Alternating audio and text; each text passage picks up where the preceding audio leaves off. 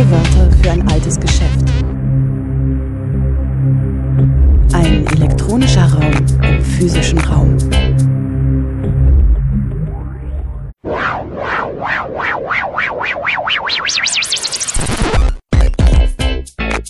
Playback. Willkommen zu O-Ton Playback bei Radio Dreieckland. Heute Angst um die Vormachtstellung über Antifeminismus bei Corona-Verschwörungserzählungen. Ein Vortrag von Rebecca Blum im Rahmen der Internationalen Wochen gegen Rassismus 2021. Seit Mitte der 2000er Jahre sind die Beschwörungen von Genderideologie, Erziehung zum Einheitsmenschen und feministische Weltverschwörung mindestens unter Antifeministinnen in aller Munde. Im Vortrag zeigt Rebecca Blum die Gefahr des Antifeminismus als mobilisierende Bindeglied-Ideologie von konservativen, religiös-fundamentalistischen, maskulinistischen bis hin zu extrem rechten Bewegungen nach. Davon ausgehend geht sie auf aktuelle antifeministische Entwicklungen bei den verschwörungsideologischen Protesten gegen die Corona-Maßnahmen ein und zeigt die Verschränkung von Antifeminismus zu weiteren Ideologien wie Rassismus, völkischer Ideologie und insbesondere Antisemitismus auf. Der Vortrag verdeutlicht, dass es notwendig ist, Antifeminismus als Bestandteil rechter Ideologie und gefährliches Phänomen ernst zu nehmen und zu bekämpfen. Rebecca Blum ist Soziologin, politische Bildnerin und Publizistin mit den Schwerpunkten Antifeminismus und extreme Rechte. Im Frühjahr 2019 ist ihr Buch Angst um die Vormachtstellung zum Begriff und zur Geschichte des deutschen Antifeminismus bei Martha Press erschienen.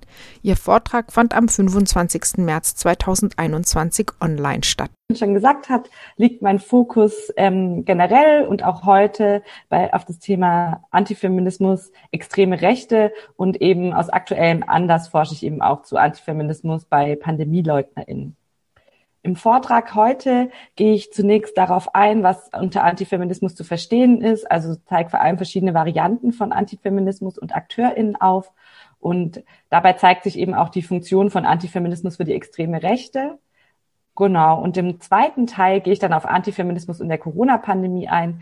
Ähm, ich finde es immer irgendwie wichtig, äh, genau, der Begriff Antifeminismus ist nicht immer so direkt klar. Deswegen ähm, habe ich, genau, habe ich den Vortrag jetzt so aufgebaut, dass ich erstmal mit einem allgemeinen Teil beginne und sich dann eben auch zeigt, dass so die verschiedenen Varianten, die ich aufzeige, ähm, sich auch in der Corona-Pandemie erkennen lassen. Ähm, ich habe gerade genau einige Begriffe nochmal aufgeschrieben, die ich benutzen werde. Ich finde, es ist generell ja immer so ein Spannungsfeld zwischen diskriminierungsarmer Sprache, Genauigkeit in der Sprache und gleichzeitig Verständlichkeit. Deswegen habe ich mich dafür entschieden, die Begriffe einmal am Anfang, die vielleicht nicht klar sind, einmal auf der Folie festzuhalten. Das ist zum einen ähm, LSBTQIA. Das spreche öfters auch von LSBTQIA LSBTQIA-Bewegung oder Feindlichkeit. Das steht eben für dieses, äh, für das Spektrum ähm, lesbisch, schwul, bi, trans, inter, queer und asexuelle Personen. Ähm, genau. Sowohl als äh, organisierte Bewegung als auch ähm, ja, als Diskriminierungsform. Dann ähm, genau, spreche ich immer wieder von Flint. Äh, das ist eine Erweiterung des Frauenbegriffs, weil es, ähm, eben auch Entschuldigung, ich bin gerade etwas abgelenkt, weil ich mich selber gerade immer aufploppen sehe. Äh, ich versuche das kurz. Hm. Okay, ich muss das Bild rausschieben. Okay, ähm, genau, also Flint, das spreche ich äh, davon, wenn ich eben Frauen, Lesben, Inter, nicht-binäre und Transpersonen meine. Das ist vor allem auf den Abgrenzungen ähm, von Cis-Männern, also Personen, die eben nicht cis-männlich sind. Es ergibt sich, glaube ich, auch später, ähm, warum ich davon spreche. Und cis ähm, eben als Übereinstimmung bei, äh, bei Personen, wo es eine Übereinstimmung von Geschlechtsidentität und dem Geschlecht, das einer Person bei der Geburt zugewiesen wurde, spricht man von Cis-Mann oder Cis-Frau, eben als Gegenüberstellung von Trans-Personen. Und da ist es eben wichtig, auch die Norm zu benennen. Und die Norm wäre eben Cis. Genau, und dann noch der Begriff BIPOC, der steht für Black Indigenous People of Color, also Menschen, die von Rassismus betroffen sind. Äh, das so als kurze Vorklärung, weil äh, manchmal fange ich sonst an, das äh, während ich spreche zu erklären, aber dann wird der Satz sehr lang. Genau, deswegen einfach mal in der Vorrede. Außerdem ähm, dachte ich, ich starte auch einfach nochmal mit einer Begriffsklärung, was ich unter Antifeminismus verstehe, weil auch immer wieder werde ich gefragt, warum ich nicht von Sexismus spreche. Ähm, und das ist für mich auf jeden Fall verwandt. Ich würde sagen, dass Antifeminismus auf Heterosexismus aufbaut, also Heterosexualität als Norm, Zweigeschlechtlichkeit als ausschließende Norm und die Einteilung der Welt in öffentlich männlich und privat weiblich. Das würde ich unter Heterosexismus verstehen. Ähm, und Antifeminismus finde ich dann eine darauf aufbauend, aber erweitert um organisationsförmiges Auftreten mit einem gewissen politischen Ziel. Also ich würde nochmal unterscheiden zwischen einem oft eher alltäglichen Sexismus, der oft auch unterbewusst abläuft, also dass zum Beispiel dem Gesagten von Frauen beziehungsweise Flint äh, nicht ganz so viel Gewicht zuge ähm, zuteil wird wie dem Gesagten von Männern etc. Das kann auch oft unbewusst ablaufen und bei Antifeminismus finde ich dann eher, wenn es um gezieltes ähm, Angreifen geht. Ist aber auch immer ähm, in gewisser Weise eine äh, begriffliche Trennung, weil ich finde, es zeigt sich zum Beispiel bei Angriffen im Internet sehr deutlich, dass das irgendwie ein fließender Übergang ist, weil da zeigt sich, dass vor allem Flint-Personen ähm, besonders heftig angegriffen werden, wenn sie sich äh, politisch äh, oder feministisch äußern und überhaupt als Flint-Person in der Öffentlichkeit sind, eben mit sehr aggressiven Anfeindungen, Vergewaltigungsdrohungen, Penisbilder, die zu geschickt werden etc. Und da würde ich sagen, da entsprechen Flint-Personen eben nicht diesem Weltbild von ähm, die Öffentlichkeit steht dem Mann und dem Politischen zu und die Frauen, Flint-Personen, sollen sich für das Private und Sorgende kümmern. Also da widersprechen sie dem und werden dafür dann meiner Meinung nach auch besonders angefeindet. Und das führt wiederum ja oft zu einem Rückzug der Personen äh, ins Private oder ähm, zumindest, dass sie sich nicht mehr feministisch äußern. Und dann würde ich sagen, baut es zum einen auf einem heterosexistischen Weltbild auf, ähm, aber hat in der Folge eben auch das Zurückdrängen von Flint-Personen oder feministischen Themen aus der Öffentlichkeit zur Folge. Und dadurch würde ich das durchaus auch als Antifeminismus sehen. Ich finde es dann auch noch wichtig zu sagen, dass Antifeminismus in meinem Verständnis nicht jede Art von Feminismuskritik ist, denn ich finde Kritik sinnvoll und wichtig, ähm, auch an feministischen Themen. Das ist natürlich gehört dazu und zu vielen Themen, die von Antifeministinnen kritisiert werden, sei es die Frauenquote oder das Gender Mainstreaming, gibt es ja auch unter Feministinnen viel Diskussion und oft Kritik. Ich würde eben dann von Antifeminismus sprechen, wenn keine inhaltlich kritische Auseinandersetzung, sondern eine Homogenisierung stattfindet und mit einer pauschalen Ablehnung und Feindbildern gearbeitet wird. Außerdem finde ich, äh, verstehe ich unter Antifeminismus ein Kontinuum von Kämpfen und Anfeindungen gegen emanzipatorische und gleichstellungspolitische Maßnahmen im Bereich Geschlecht und Sexualität. Und ähm, ich habe diese Erweiterung auch um Sexualität, weil ich eben auch LSBTQIA und Queerfeindlichkeit als eine mh, als ein Teil von Antifeminismus verstehe. Also Beispiele, auf die ich später eingehe, haben durchaus auch ähm, LSBTQIA-Feindlichkeit ähm, als Kern, aber die würde ich eben als verwandt sehen, weil sowohl ähm, Feminismus als auch LSBTQIA-Bewegungen ähm, einer patriarchalen Weltordnung entgegenstehen und da eine Alternative zu aufzeigen und dadurch angefeindet werden. Und Antifeminismus, das zeigt sich im Vortrag sicherlich auch gleich, ist sehr eng verknüpft mit Rassismus, Antisemitismus, Klassismus und weiteren menschenverachtenden Einstellungen. Ähm, genau, so viel zur Vorrede. Ich habe äh, ja, genau. Ich habe ähm, in dem Buch, das äh, Katrin auch schon erwähnt hat, habe ich so einen Überblick äh, zu Antifeminismus und verschiedenen Varianten von Antifeminismus herausgearbeitet. Und die würde ich jetzt einfach nochmal vorstellen. Ähm, diese Varianten treten durchaus ähm, auch in Überschneidung zueinander auf, aber es zeigt sich, dass es zu verschiedenen Zeiten eben verschiedene Varianten besonders stark bespielt werden. Genau. Und da ist vielleicht ganz interessant, weil einige von diesen Varianten sich auch sehr stark dann wieder ähm, aktuell bei den Corona-Verschwörungserzählungen zeigen. Eine Variante, die sehr prominent ist, ist die Debatte zu Political Correctness beziehungsweise die Behauptung einer Cancel Culture. Ähm, das kommt immer dann ähm, oder diese Debatte kommt oft dann auf, wenn es eine öffentliche Kritik an diskriminierenden Aussagen, Witzen und Bildern gibt und diese wird dann oft von Personen, die kritisiert werden, abgewehrt und gesagt, es gibt eine Gruppe der politischen Korrekten oder es gibt eine Cancel Culture, ähm, genau, die hier eine Meinungsdiktatur aufstellen würde und Dinge seien jetzt nicht mehr sagbar. Ähm, genau. Dabei zeigt ja die Debatte darüber, die ja oft äh, groß im Feuilleton geführt wird, ähm, dass, dass diese Debatten sehr wohl also sagbar sind. Ich erinnere mich eben an die ähm, genau, diese aktuelle, oh, jetzt fehlt mir natürlich gerade der Name, ähm, Genau, aber gibt immer wieder aktuelle Debatten. Jetzt fehlt mir gerade diese Fernsehdebatte, wo es auch um ähm, die so auch gegen Rassismus äh, gegen Sinti und Roma Romja reproduziert hat. Genau, zeigt ja, da gab es da zwar großen Widerspruch, was ja auch toll ist, aber offensichtlich gibt es eben, ja, ist es halt sehr mö möglich, das zu sagen und es ist aber auch wichtig, darüber da, äh, darauf Kritik üben zu können. Ähm, genau. Und äh, da finde ich eben wichtig, dass bei Political Correctness, bei dieser Debatte und bei dieser Debatte zu Cancel Culture, dass die ganz klar mit Antifeminismus verbunden ist. Es zeigte sich zum Beispiel auch in der ganzen Abwehr von um die Debatte Hashtag Aufschrei oder MeToo.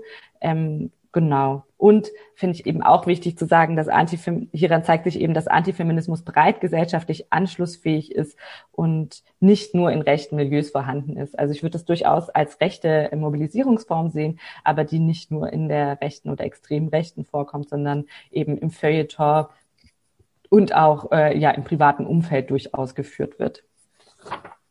Eine weitere Variante ähm, ich würde sie Männer oder man kann sie männerzentrierten Antifeminismus stellen. Das ähm, genau ist eine Variante, die Männer und Jungen ins Zentrum stellt und als neue benachteiligte Gruppe darstellt. Diese Variante wird insbesondere von Maskulinisten bespielt, auf die ich später auch noch eingehe, ähm, aber das auch oft breit gesellschaftlich getragen.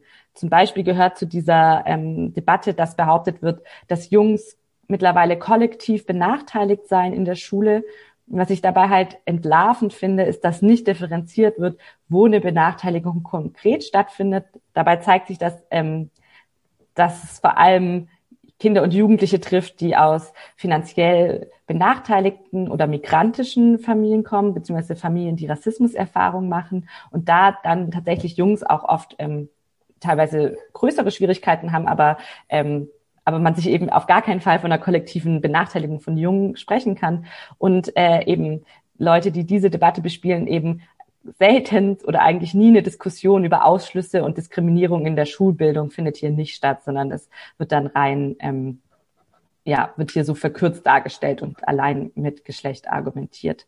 Ähm, genau. Und es wird dann zum Beispiel auch nicht darauf eingegangen, dass äh, wiederum später natürlich, äh, genau, ähm, sich dann später im beruflichen Werdegang äh, sicherlich keine Benachteiligung von Männern stattfindet.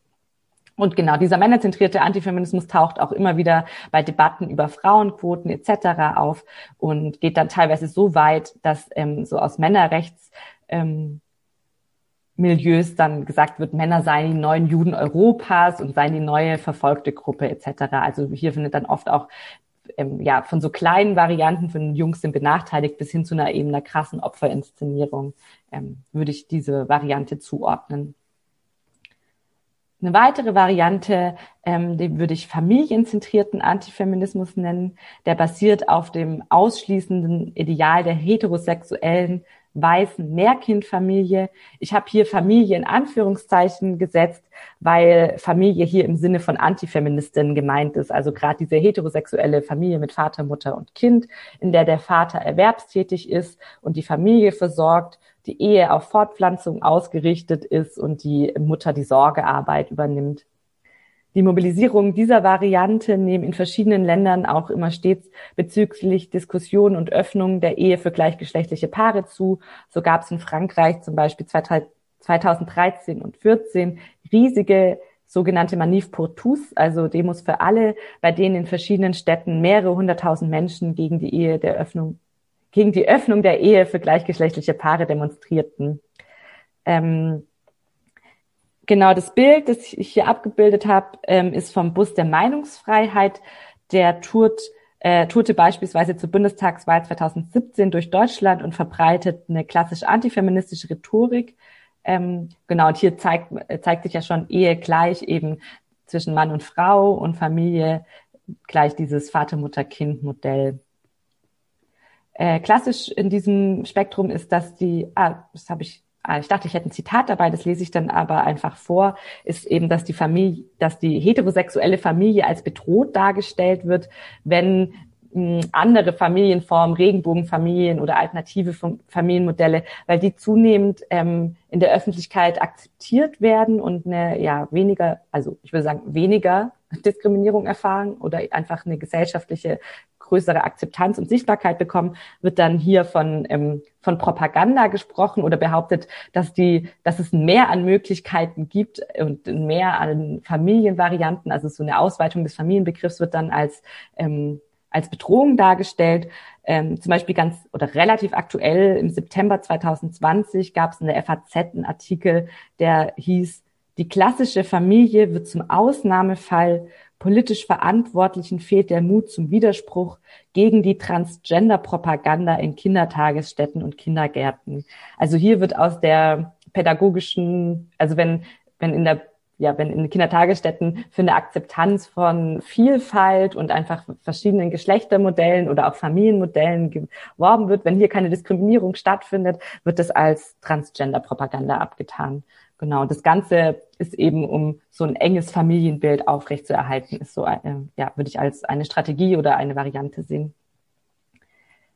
Dann gibt's noch ähm, so eine, ich würde sie Anti-Gender, Antifeminismus oder genau eine Variante, die ich als Anti-Gender beschreibe. Da gehört klar dazu die Behauptung, dass alles, was ähm, mit dem Begriff Gender in äh, in Zusammenhang steht, also Gender Mainstreaming oder Gender Studies äh, werden hier angegriffen. Dann wird Gender Mainstreaming als Geheimprojekt dargestellt. Dabei ist es ja ein ähm, demokratisch legitimiertes und in Gremien beschlossenes äh, Projekt. Das wird aber als Geheimprojekt dargestellt, wo es irgendwie noch eine Hidden Agenda gäbe, also Gleichstellung als Ziel dieser Gleichstellungsmaßnahme wird nicht anerkannt, sondern es geht eigentlich, also wird behauptet, es gehe eigentlich darum, zum neuen Menschen zu erziehen oder es gäbe eben so geheime Hintergründe.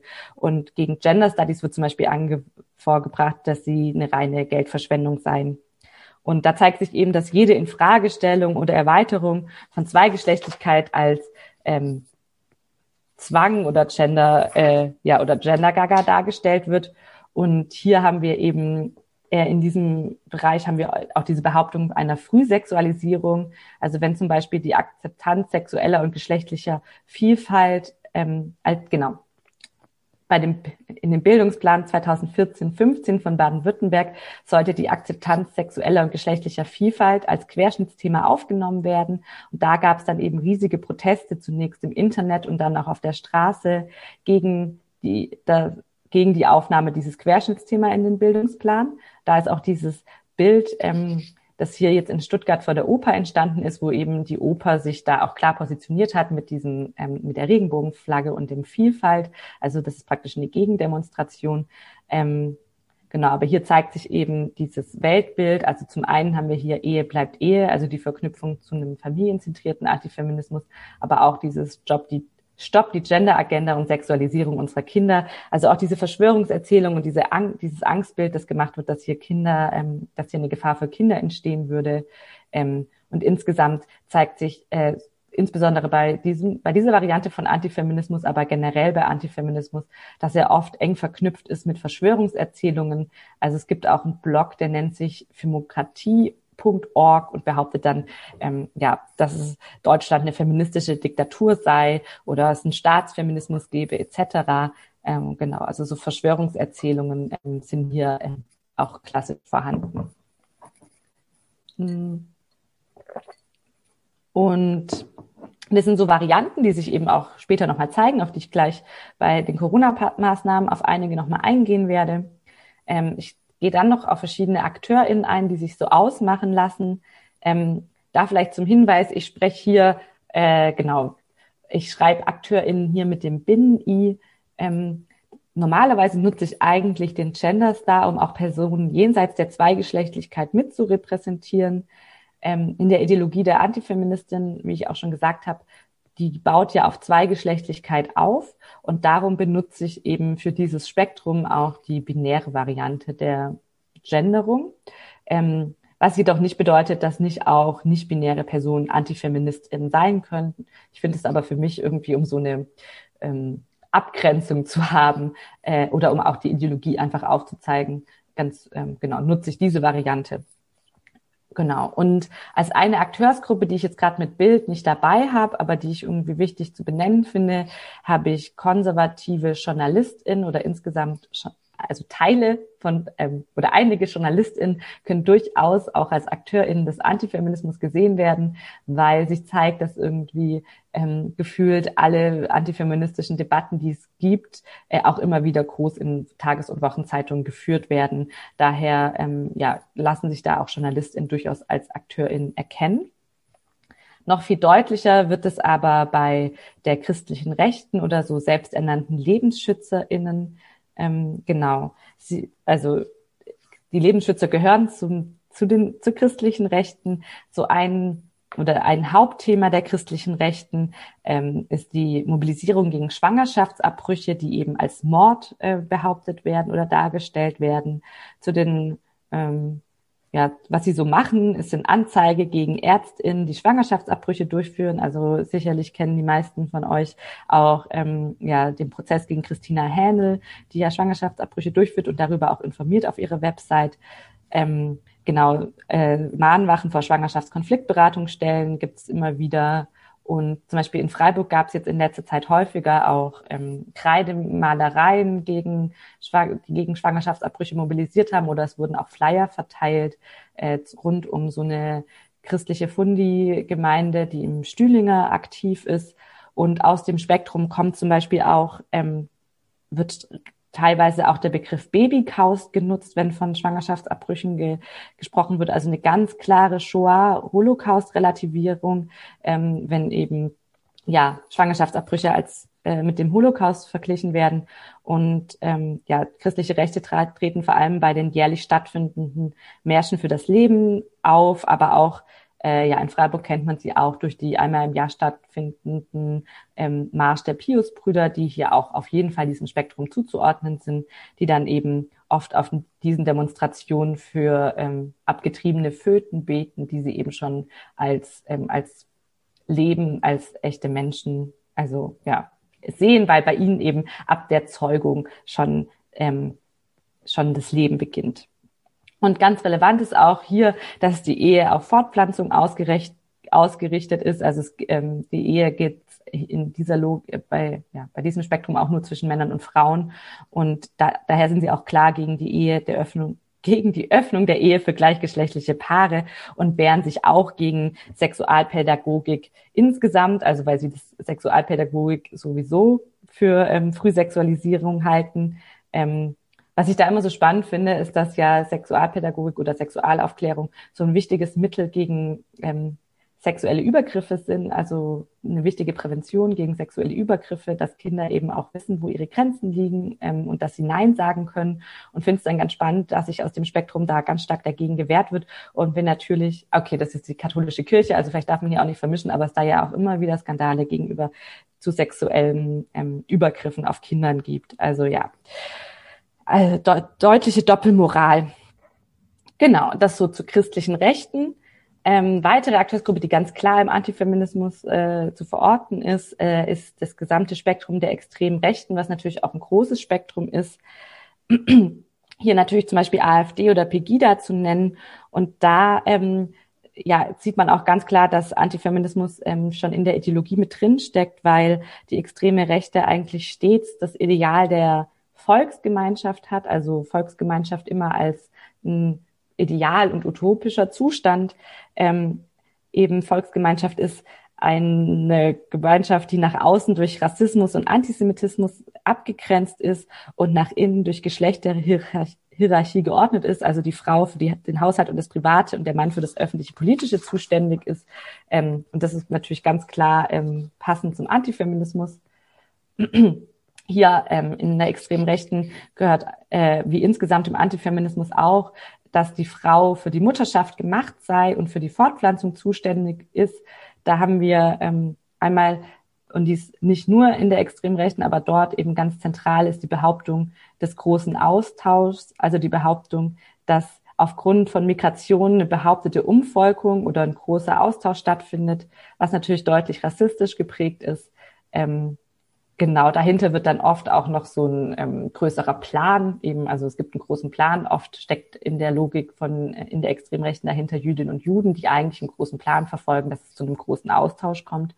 Ähm, daher habe ich hier zum Beispiel, und ich finde nicht, nicht, da sprechen Sie zwar nicht von großem Austausch, aber wenn die AfD diese Willkommenskultur für deutsche Kinder hat als Werbeplakat, ähm, ist es natürlich einerseits eine Abgrenzung zur Willkommenskultur für Geflüchtete und gleichzeitig haben wir hier auch schon ähm, ja dieses, äh, dieses Bild, dass weiße Frauen oder weiße Familien Kinder bekommen müssen. Und äh, noch ein weiteres Bild äh, von Der Dritte Weg, das ist eine neonazistische Kleinstpartei, wo wir eben auch diese verschiedenen Varianten von Antifeminismus haben mit Ja zur Familie, gegen Gender Mainstreaming und die Frühsexualisierung unserer Kinder, wo eben alles zusammenkommt. Als weitere Akteursgruppe auf jeden Fall ähm, ist eine äh, Gruppe, die ich Maskulinismus nenne, beziehungsweise ich würde sie gar nicht als Gruppe sehen, aber ähm, so ein Spektrum Maskulinismus, es sind eben eine Bandbreite verschiedener Akteure, die alle aber eint, dass sie ähm, äh, genau, sie alle eint das Festhalten an der männlichen Vorherrschaft oder die Vorstellung, dass es eine männliche Vorherrschaft gibt oder geben sollte.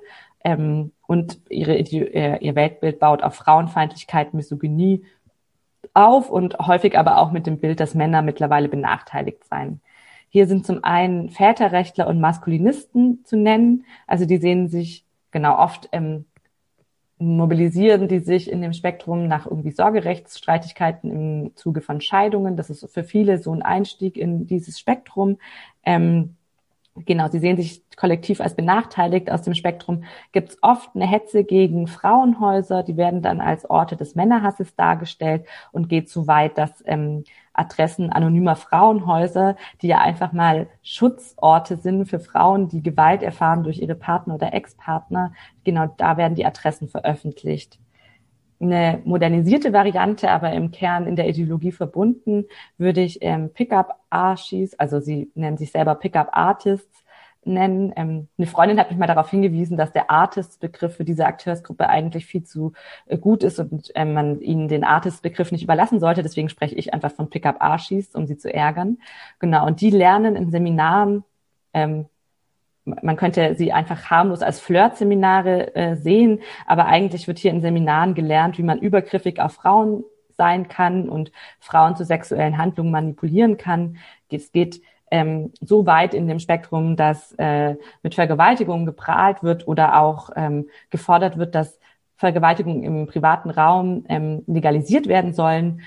Das sei nämlich die Antwort auf sexuelle Übergriffe im öffentlichen Raum, weil wenn Männer nicht mehr sexuell, sexuell frustriert wären, weil sie im privaten Raum vergewaltigen dürfen, dann seien sie auch in der Öffentlichkeit nicht mehr übergriffig. Also total ekelhaftes äh, Weltbild und vor allem verdreht sie ja auch die Sache, dass die meisten Vergewaltigungen ja einfach im sozialen Nahfeld ohnehin stattfinden.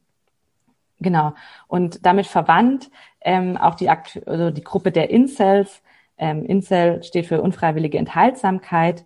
Äh, das ist eine Gruppe, die für ihr frustrierendes Sexleben Feministinnen bzw. Frauen verantwortlich machen, basiert ganz klar auf der Vorstellung, dass ähm, Männer ein Anrecht auf Sex mit Frauen haben. Das natürliche Recht auf Sex mit Frauen wird ihnen verweigert ähm, und daraus äh, werden genau aus so einer aus diesem Bild, dass sie ein Anrecht darauf haben, ähm, ja, leiten sie Wut, Frust und bis hin zu Hass und kollektiven Frauenhass ab.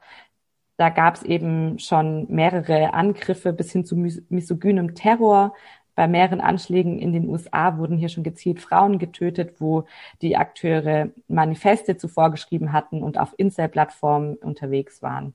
Ja, und auch Akteursgruppen, die äh, natürlich nicht nur in den USA unterwegs sind und immer wieder ähm, zu Gewalttaten auch aus diesem Spektrum kommt da komme ich dann auch zu der Zuspitzung. Ähm, genau, ich würde sagen, alles, was ich jetzt schon, also gerade insbesondere bei Incels, aber alles, was ich genannt habe, zeigt ja schon für mich deutlich, dass Antifeminismus eine große Gefahr ist. Ähm, aber genau, sehr deutlich zeigt sich eben Antifeminismus, äh, ja, die Gefahr von Antifeminismus auch als tödlicher Antifeminismus. Ähm, und zwar war Antifeminismus auch schon bei recht, verschiedenen rechten Terroranschlägen ein Mit- oder Teilmotiv, zum Beispiel bei dem Anschlag in Oslo und Utøya 2011. Ich nenne übrigens ähm, vielleicht als kleiner Hinweis die Namen der Täter äh, explizit nicht. Ich finde es natürlich für Strafverfolgung oder Antifa-Recherche etc. total wichtig. Ähm, dadurch, dass die äh, Täter aber oft in der Szene eine große Heldenverehrung erfahren, ähm, finde ich es irgendwie wichtig, nicht so sehr auf die Täter, sondern eher auf die Ideologie zu fokussieren und ihnen nicht noch mehr Raum zu geben und vielmehr eigentlich den Blick auch auf die Betroffenen zu lenken.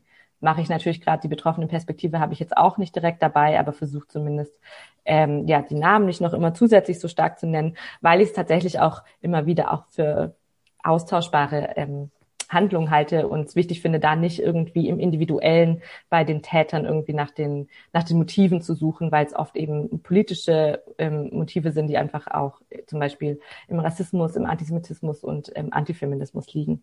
Genau, auf jeden Fall, ähm, um zurückzukommen, bei dem Anschlag in Oslo und Utøya 2011 äh, hatte der Täter äh, auch ein Manifest geschrieben, ähm, das in, und was interessant ist, also das ist 1500 Seiten lang und fast in einem Drittel des ähm, Manifests wird, geht es um Feminismus, ähm, den er für die Islamisierung und den Geburtenrückgang verantwortlich macht. Also nimmt sehr viel Platz ein, Feminismus. Und ähm, trotzdem ist Antifeminismus als Teilmotiv eigentlich nur in, äh, in sehr informierten Kreisen wird es ähm, ist es eigentlich bekannt und äh, hat auch eine Weile gedauert. Also wird vor allem als rassistischer oder ähm, Anti-Islam oder islamfeindlicher Anschlag gewertet. Aber ich würde sagen, das ist natürlich eine Verschränkung von verschiedenen Ideologien. Auch bei dem Anschlag in Christchurch 2019 im Frühjahr, bei dem der Attentäter auf, ähm, auf zwei Moscheen in Neuseeland 51 Menschen tötete, ähm, wurde das Bild des Aussterbens einer weißen Bevölkerung ganz deutlich. Damit hat er auch direkt gestartet, seinen, seinen Angriff. Für dieses Bild, eben was ich vorher hatte mit dem großen Austausch, machte den Feminismus verantwortlich. Genau. Und in einer ganz, also ja, nicht nur international, auch in Deutschland gibt es ähnliche Anschläge. Zum Beispiel ähm, zeigt sich die Verknüpfung zu Antisemitismus und Rassismus und Antifeminismus bei dem Anschlag ähm, auf die Synagoge in Halle am Yom Kippur 2019 sehr deutlich. Da versuchte der Täter ja in die äh, Synagoge einzudringen und als ihm das nicht gelang, erschoss er auf offener Straße Jana L. und später Kevin L. in einem Dönerimbiss, wo sich dann hier schon Dönerimbiss ist auch kein zufällig gewählter Ort, weil er das eben als ähm, als Ort sah, wo er ähm, ja Menschen, die von Rassismus betroffen sind, töten konnte. Er fuhr danach auch mit einem Auto ähm, äh, gezielt äh, einen schwarzen Mann an. Das ähm, wurde allerdings vom Gericht nicht als rassistische Tat gewertet, ähm, wobei ich das ganz klar als rassistische Tat sehen würde.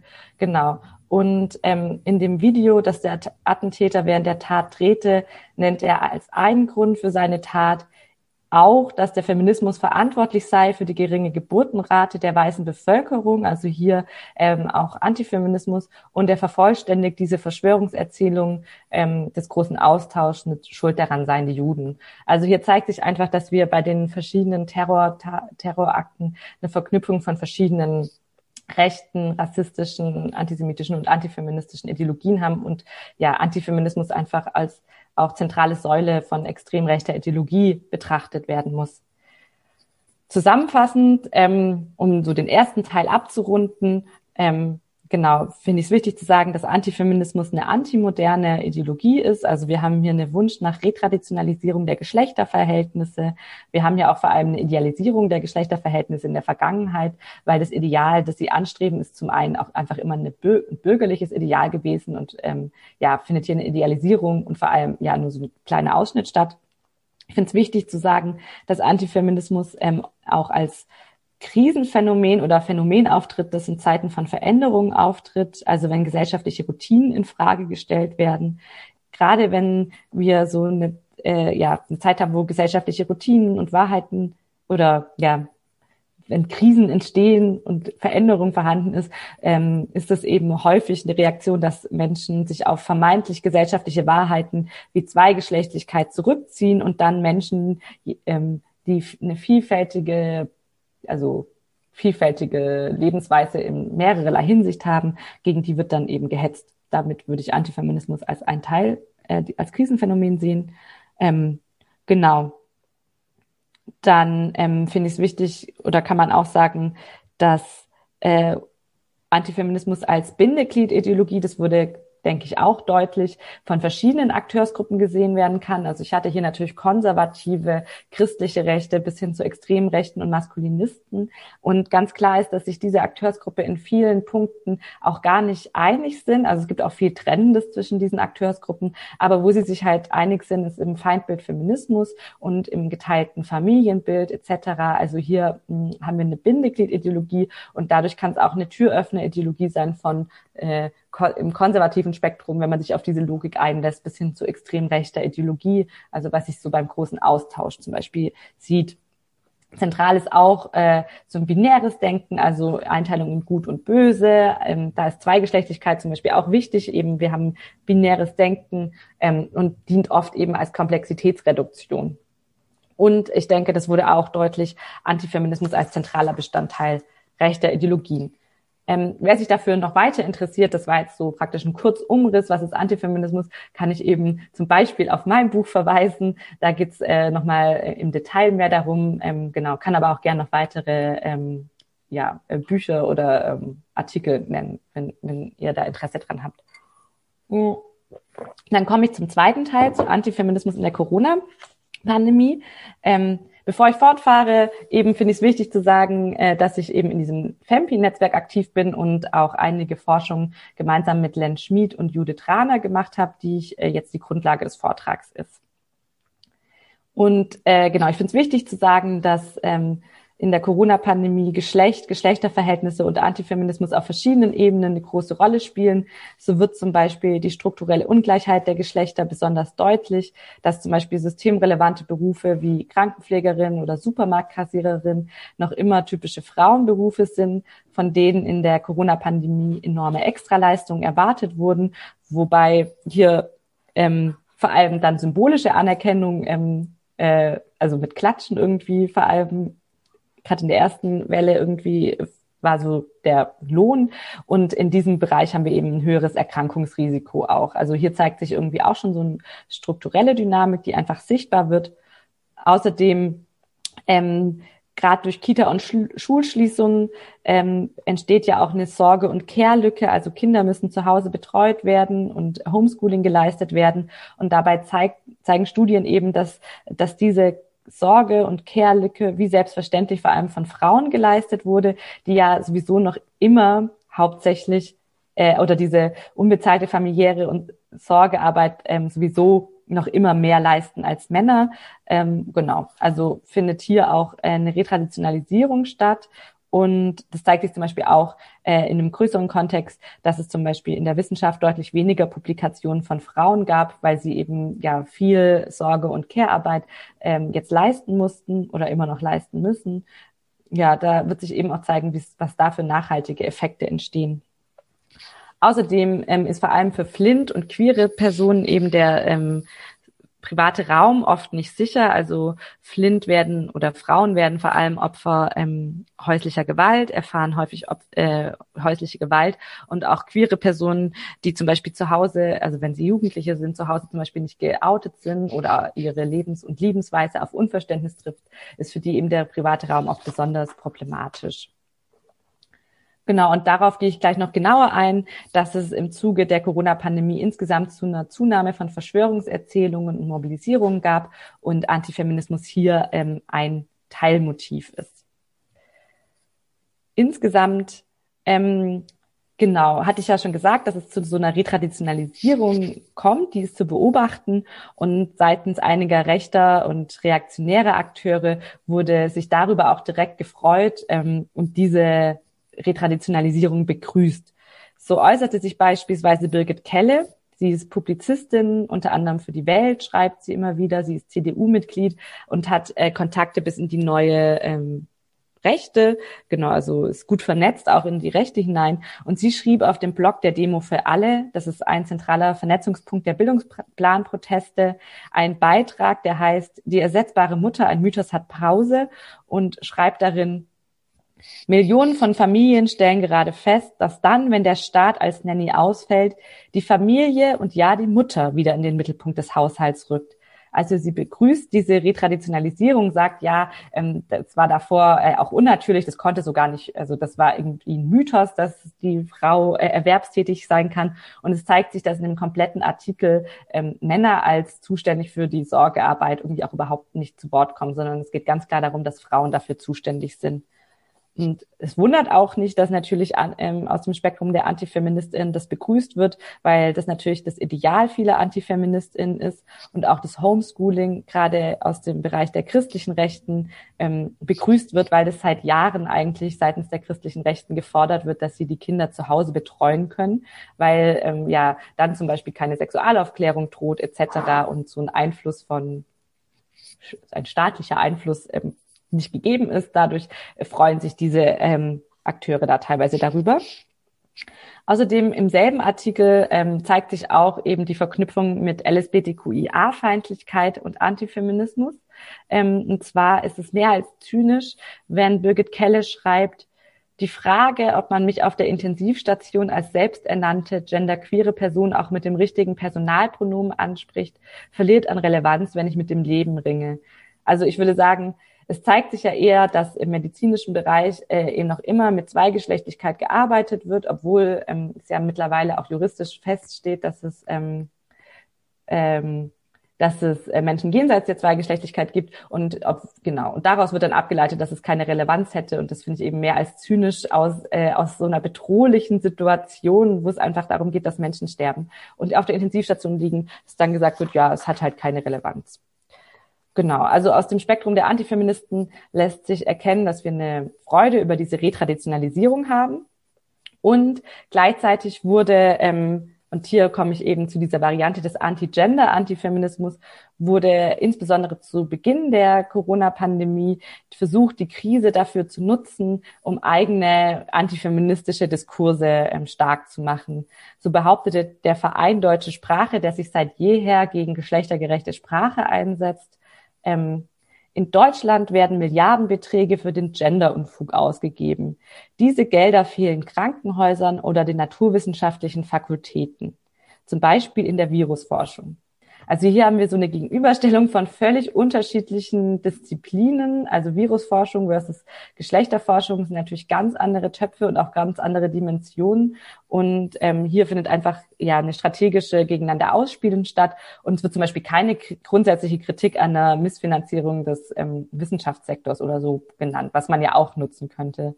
Aber es ist eben, geht ja eigentlich nur darum, die eigene antifeministische Rhetorik zu platzieren und in ähnlicher Weise hat sich auch Beatrix von Storch, die eben ohnehin sehr bekannt ist als Antifeministin, geäußert, wenn sie sagt, große Krisen schaffen auch Klarheit.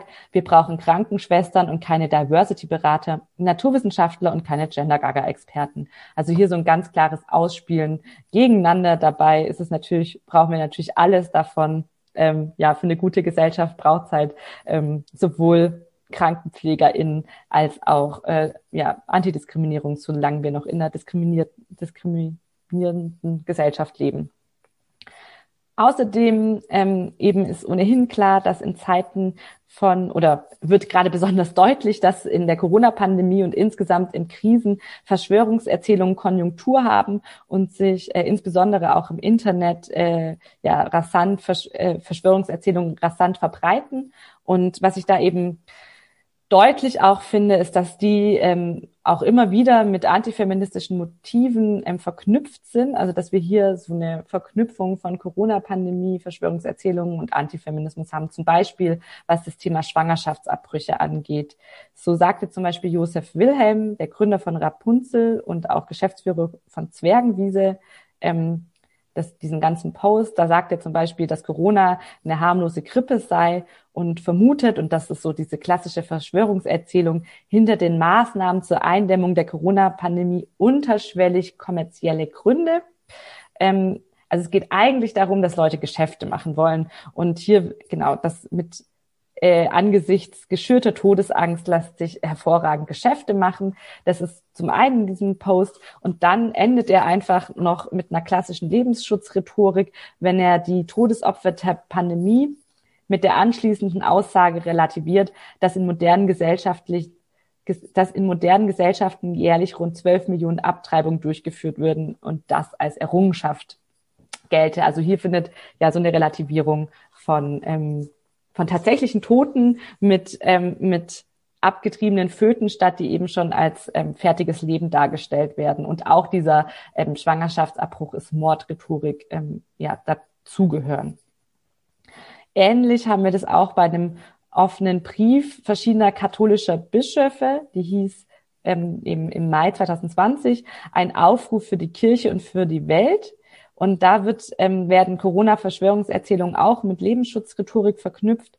Zum Beispiel wird genau gesagt, dass es für die Entwicklung eines Corona-Impfstoffs abgetriebene Föten genutzt würden und aus diesem Grund die Corona-Impfung für KatholikInnen moralisch inakzeptabel sei. Außerdem haben wir hier im selben Post eben auch die Behauptung, es gibt äh, dass es um die Schaffung einer Weltregierung geht, die sich jeder Kontrolle entziehe, also so ganz klassisch antisemitische Erzählungen. Dahinter ist ein großer Plan. Ähm, meistens genau in dieser Logik stehen dahinter Jüdinnen und Juden und es geht um zweifelhafte Geschäftsinteressen. Also hier auch die, irgendwie fast dieselbe Verknüpfung, die wir auch bei Josef Wilhelms gesehen haben. Und hier geht es eben schon so in Richtung Impfgegnerinnenschaft, ähm, wenn eben über die Föten, die abgetriebenen Föten, die ähm, für die Impfstoffe angeblich verwendet werden, wenn es darum geht, ähm, genau, zeigt sich nämlich auch noch an weiterer Stelle, ähm, wie Antifeminismus auch bei ImpfgegnerInnen immer wieder auftaucht.